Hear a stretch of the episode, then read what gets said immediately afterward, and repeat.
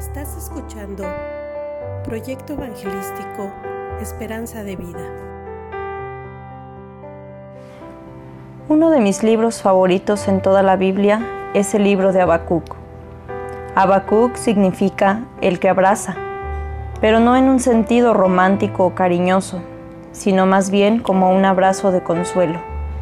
Y ciertamente todo el libro de Habacuc es una carta de consuelo que Dios nos ha dejado para nuestro tiempo y que es tan necesario poder retomarlo. Cuando encontramos el clamor de este hombre, nos damos cuenta que su circunstancia era muy parecida a la nuestra, pues alrededor de él había corrupción, había violencia, había odio por todos lados y la maldad de los hombres parecía no tener un límite. Había destrucción y Habacuc simplemente miraba desesperado.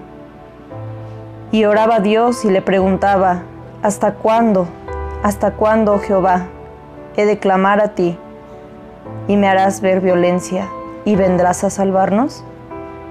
A través de este libro podemos reflexionar sobre el ejemplo de un profeta que en primer lugar miró la realidad que estaba a su alrededor para poder venir al Dios vivo y verdadero y dialogar con Él.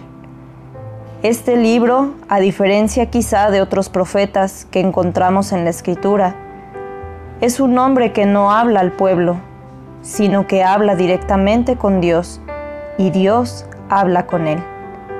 Algo que nos va a enseñar este hombre es que cuando nosotros tenemos una inquietud acerca de lo que está pasando a nuestro alrededor, lo primero y único que debemos hacer no es sumirnos en nuestra desesperación, en nuestras dudas o en nuestras dolencias, sino más bien acudir a Dios y contarle todo lo que hay en nuestro corazón y el dolor de las cosas que nos están rodeando.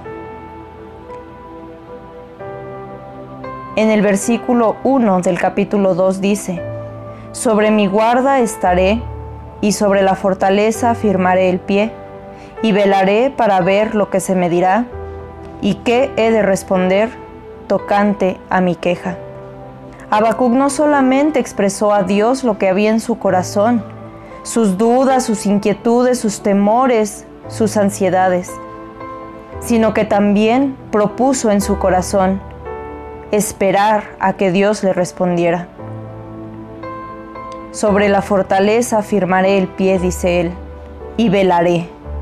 Esperar una respuesta es algo que a veces nos cuesta mucho hacer.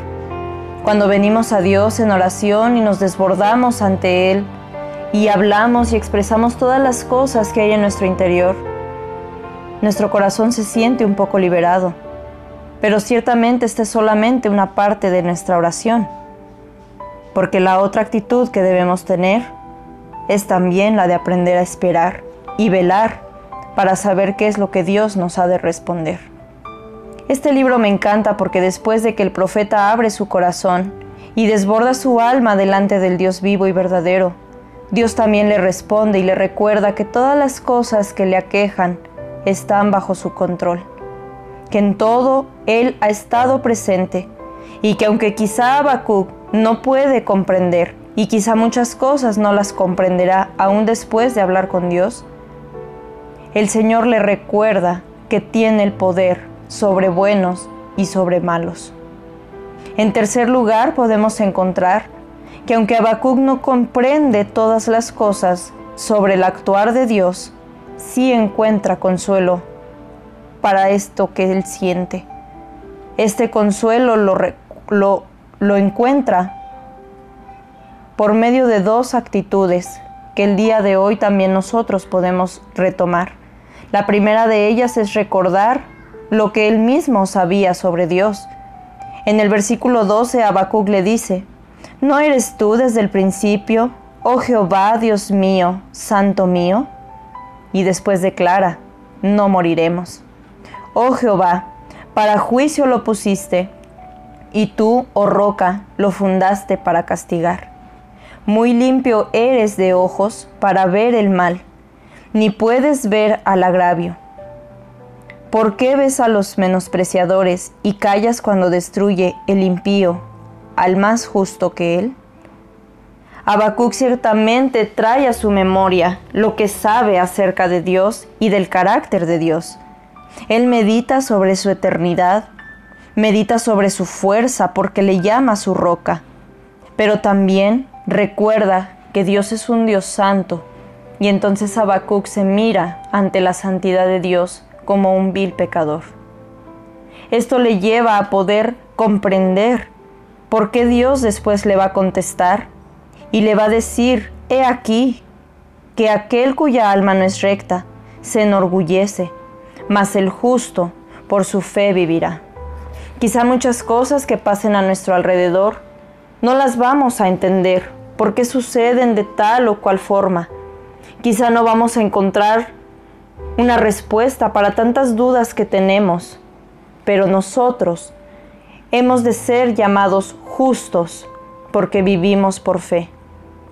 Si tú el día de hoy estás pasando un tiempo de tribulación, de prueba y las circunstancias que están a tu alrededor no parecen ser las más favorables, Dios te habla en esta tarde o en este día y te recuerda que todas las cosas están bajo su control que Él sigue siendo el mismo porque es eterno, que Él sigue siendo aquel que te dará la fuerza porque es una roca segura y eterna.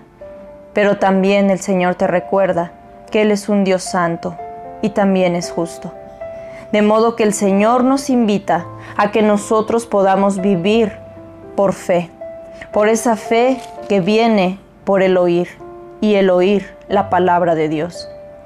Deseo con todo mi corazón que el día de hoy puedas tomarte un tiempo para leer esta pequeña carta, este pequeño diálogo de amor de un profeta con su Dios.